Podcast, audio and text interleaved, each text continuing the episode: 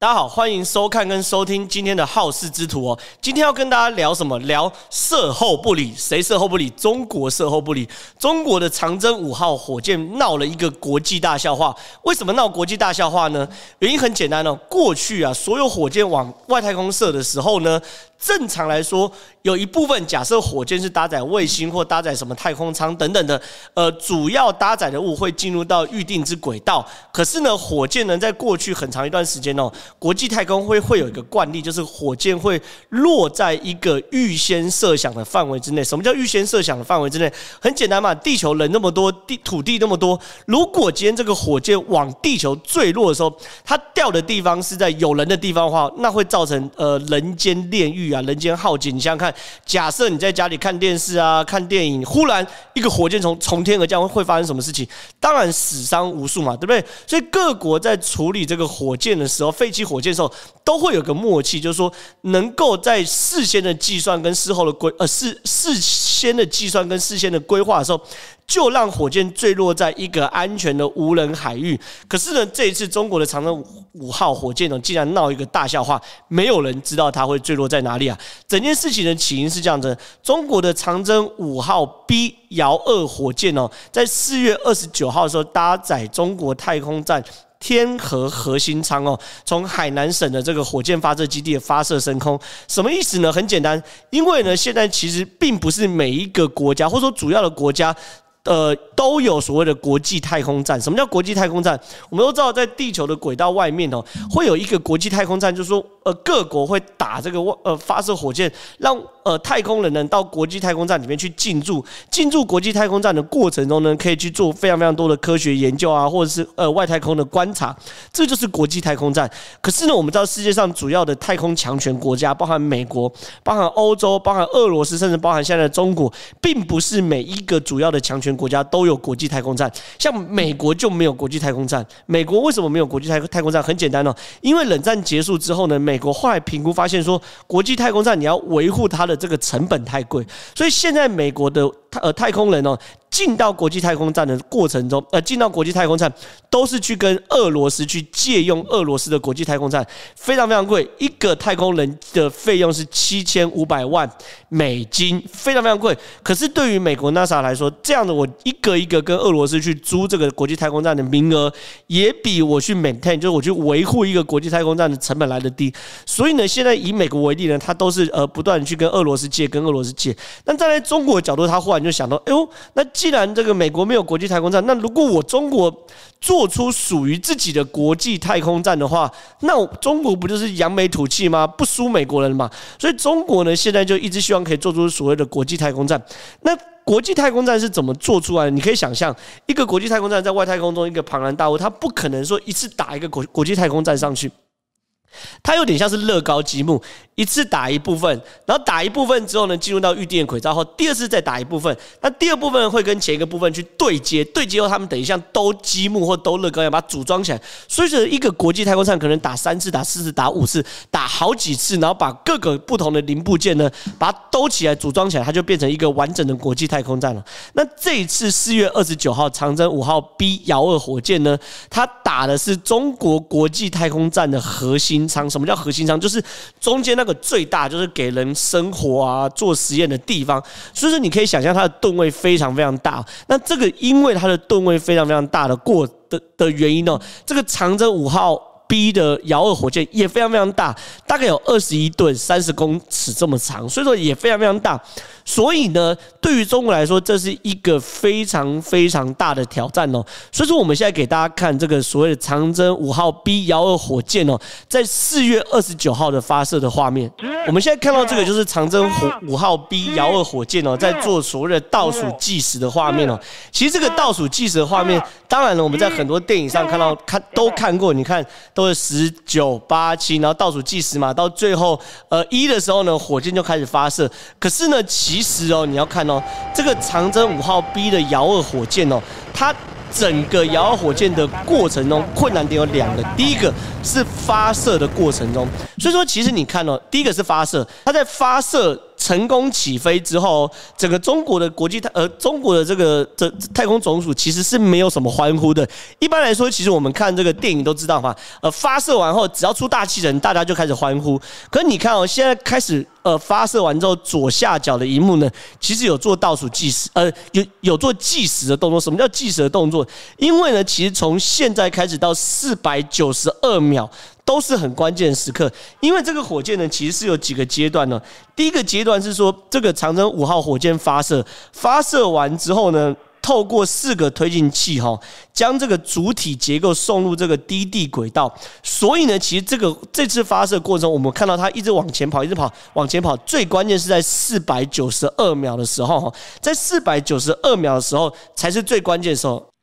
所以说你现在可以看到，对于他们来说去做做监测，你看哦，右下角其实就是中国的太空总署嘛。其实你看，大家是非常非常紧张的，因为在他们的规划里面哦，在四百九十二秒的时候才是关键期。为什么四百九十二秒是关键期？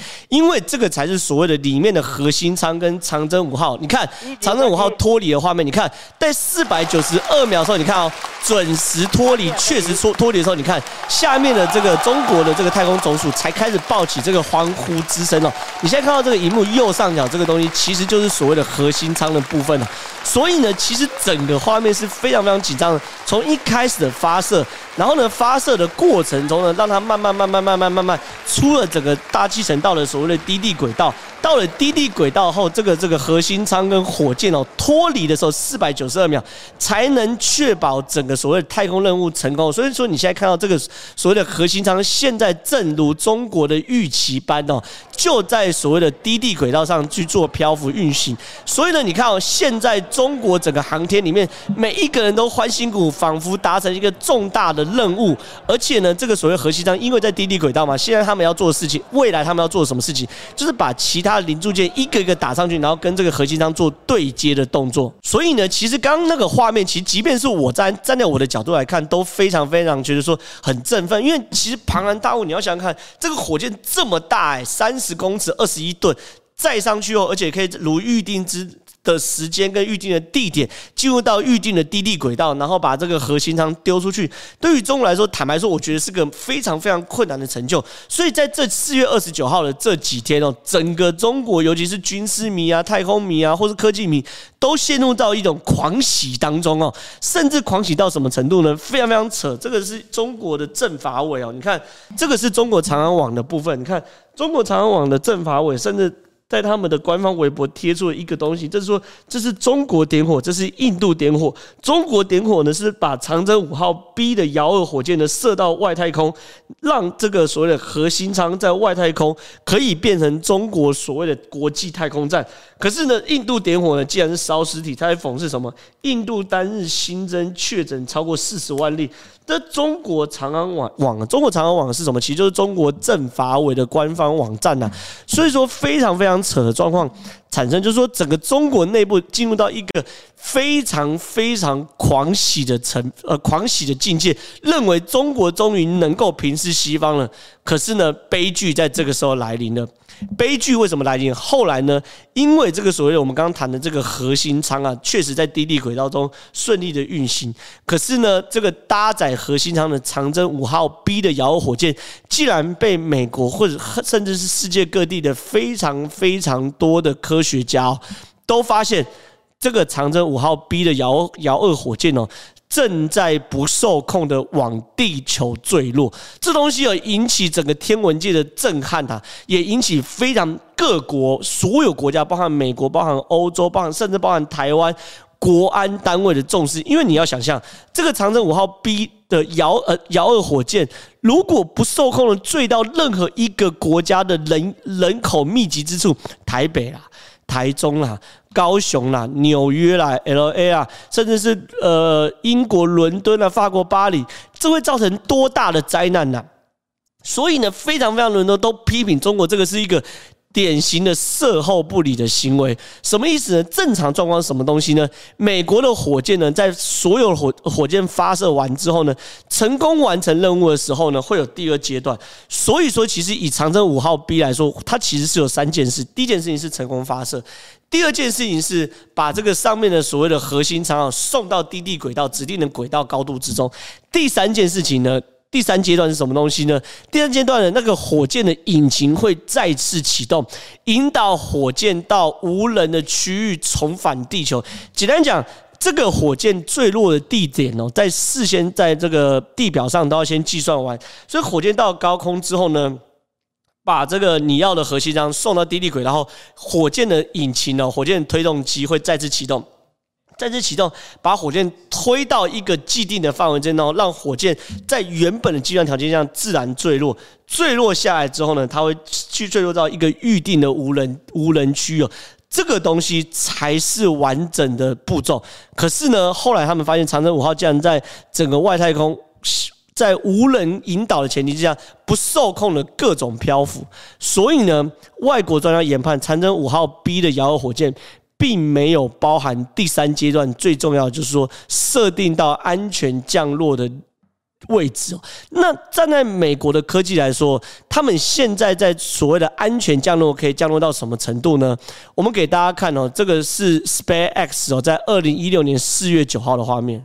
我们现在看到是 SpaceX 二零一六年四月九号的画面，你看这是火箭降落的画面哦。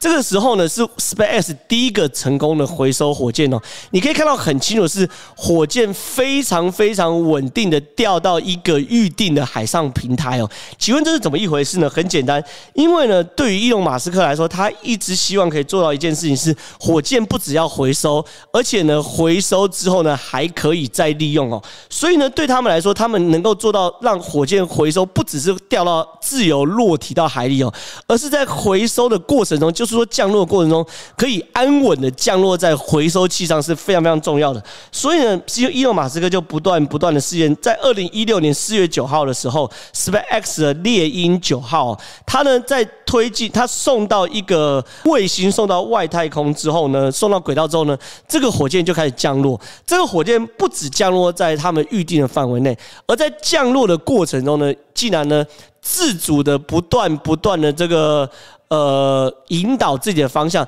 最终它降落到了目的精准到，就像我们刚刚看到一个非常非常小的平台之下，而且呢，它降落过程中是垂直降落，不是头上脚脚下，呃头下脚上，而是头上脚下垂直的降落在这个预定的海上平台当中哦。所以说，你可以想象，站在伊隆马斯克或是站在美国现在的科技规格，我现在不是讲二零二一年的规格，我讲是二零一六年的规格。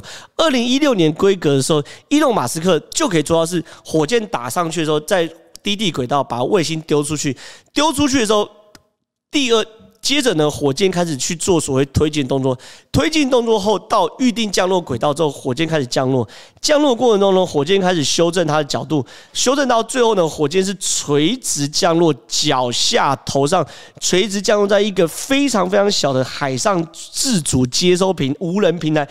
兜上去之后呢，这个无人平台呢，可以呢在自己遥控到把回收这个火箭。接着呢，伊隆马斯克二零一七、二零一八、二零一九年的事情大家就知道了，他的火箭因为可以回收，所以现在可以做到非常非常低成本的。打出去回收，呃，打出去回收，然后再打出去，再回收，再利用，回收再利用，回收再利用。所以呢，伊隆马斯克现在可以做到非常非常低成本的把卫星打到外太空哦。最新是连我们台湾都有卫星借助伊隆马斯克的 SpaceX 哦打到外太空去。所以这个是美国的科技。跟你回过头来看中国的状况是，中国把一个长三十公尺、宽五公尺、重二十一公吨的火箭打到外太空，可是呢，它不止不要讲说要求它做到像。伊隆马斯克可以精准的回收到一个这个平台上面，他甚至中国完全不知道它可以回收到哪一个地方，甚至对中国来说，它能够掉到哪一个区域，中国都不知道。所以呢，当长征五号 B 开始降落的时候，第一个各国的国安单位都是高度警戒哦。第二件事情就是各国的网友都是非常非常兴奋，都是看热闹一样。所以呢，我们接接下来给大家看非常非常的国多的国家，包含阿曼啊、沙乌地阿拉伯啊、约旦的死海上空啊，甚至土土耳其的伊斯坦堡，甚至呢还有飞机飞的过程中都有看到长征五号 B 坠落的画面。这些画面呢都被 PO 到网络上，让所有的网友来围观呐、啊，来来来来惊叹，怎么会有一个国家夸张到射后不理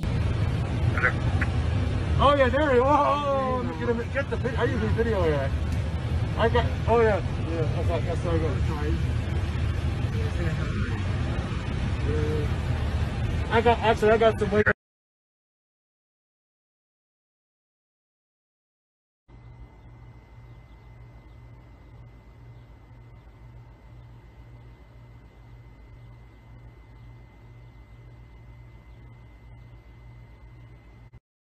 Gail, Gail, that's it, Gail. Gail, that is it. It's moving right over me, Gail. Oh my goodness. Gail, that's it. Look, it's moving. Gail, that's the thing. It's, it's, it's. Oh my God, look at it. It's, that's it moving. Holy shit. It's heading now towards.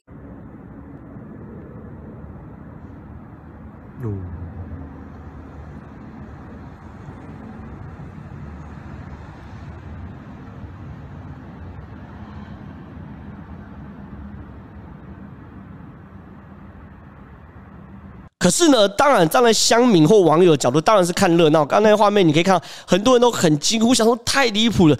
可是呢，站在非常非常多的国家，包含欧盟，甚至包含美国，包甚至包含台湾的国安单位或太空单位，这是一个灭顶之灾，没有人可以承受。呃，这个这样的火箭掉到自己领土上面，所以呢，各国都开始进行了火箭的预测。大家都希望可以预测到这个火箭的落点在哪里。那这个火箭的落点的时候，也变成各国现在的军备竞赛，哪一个国家预测的最准？这个国家其实某种程度也代表它的军事科技或它的太空科技站在世界的最顶端哦。第一个是欧盟太空监视与追踪机构，它试出的火箭预测落点呢，它那时候呢在预测说，长征五号 B 的残骸坠落时间是格林威治时间礼拜日，呃的早凌晨两点三十二分左右。那因为台湾是 GNT 加八，所以说它的预测时间其实就是台湾时间上午十点三十二分哦。可是呢，它的误差时间呢是前后一百三十九分钟，而美国呢联邦政府资助的太空。研究中心哦，这是不是办办办公家的啊？他其实有预测出来说，他预测时间是格林威治时间的上午三点零二分，就是台湾时间的上午十一点零二分哦。误差时间是前后两个小时。其实你看哦，欧盟误差时间是前后一百三十九分钟，然后呢，美国资助的这个半官方的这个私人的研究机构是。误误差时间是前后两个小时，就是一百二十分钟。可是呢，美国的太空司令部在这个误差中，坦白说，我认为真的是最准的。美国误差太空，美国太空司令部预测哈，火箭残骸会在格林威治时间哦，礼拜日也是礼拜日哈。早上的两点十一分，就是中呃，就是呃台湾时间的十点十一分哦，坠落误差时间为前后一个小时。然后呢，前后一个小时呢，你看啊，是十点十一分嘛。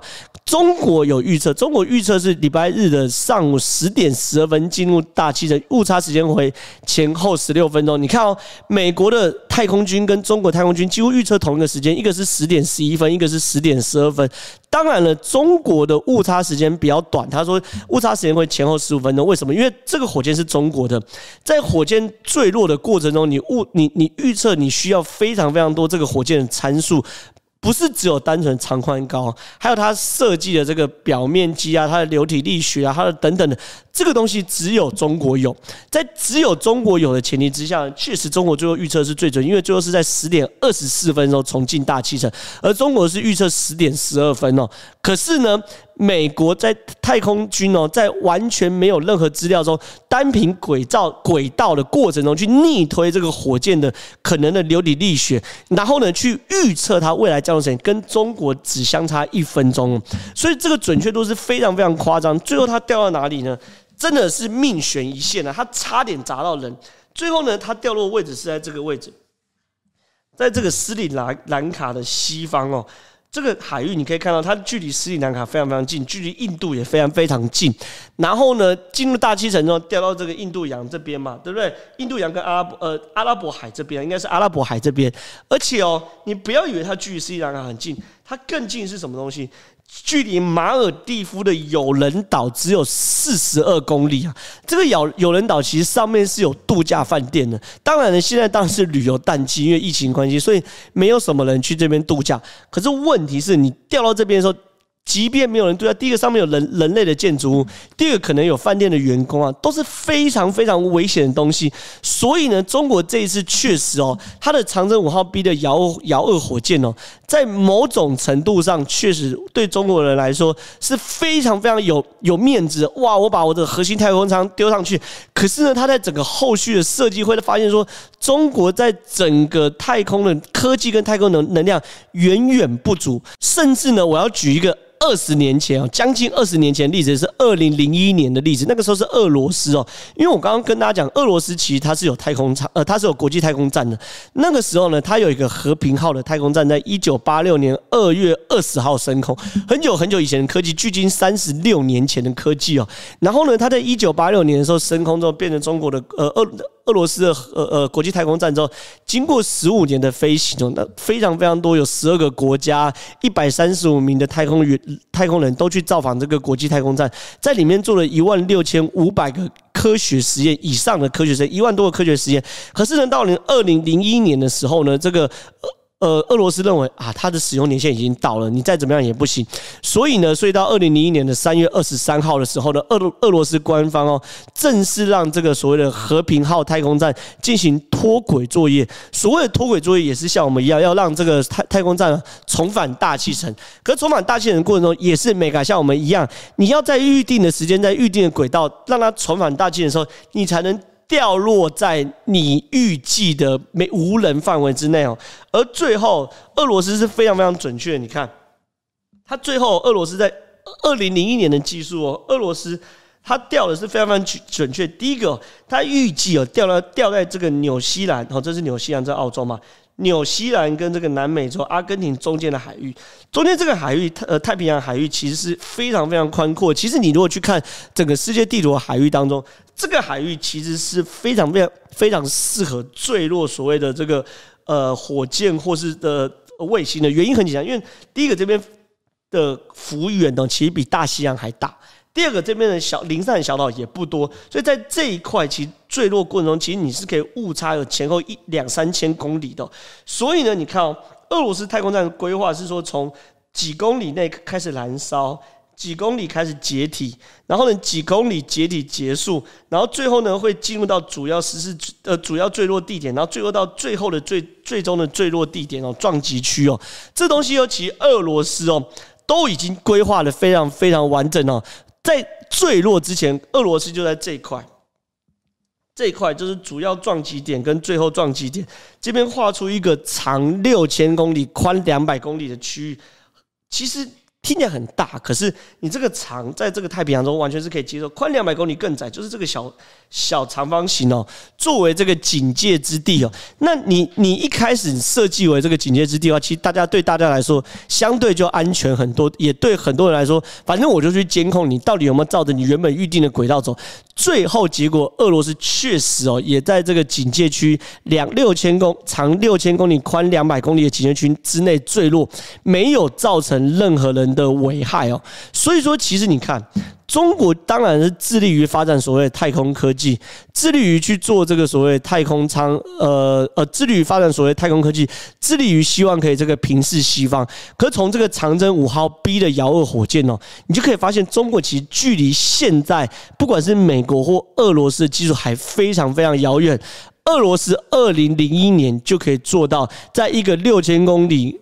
长六千公里、宽两百公里的范围之内坠落，而美国更不用说，二零一六年就坠落，做到让火箭垂直降落在一个范围可能只有几十平方公尺的海上发射平台，然后呢，而且还可以回收之用，所以这两件事情其实就可以看到，可以明确的比较出美国、俄罗斯还有中国的太空实力。所以我希望中国不要再贪大求快了，你让一个外太空生物。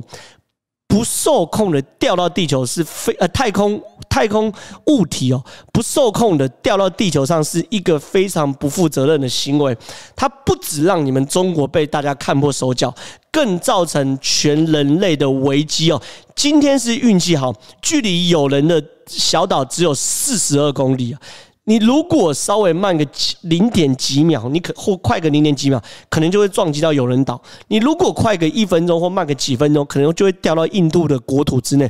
这东西都是非常非常令人不能接受的。所以中国，请你不要当世界的 trouble maker。你要发展你的太空科技，大家都没有理由去反对。可是呢，当你发展太空科技的过程中，没有把人类的安全放在首要任务的话，其实坦白说，我认为你根本没有资格去做所谓的太空任务。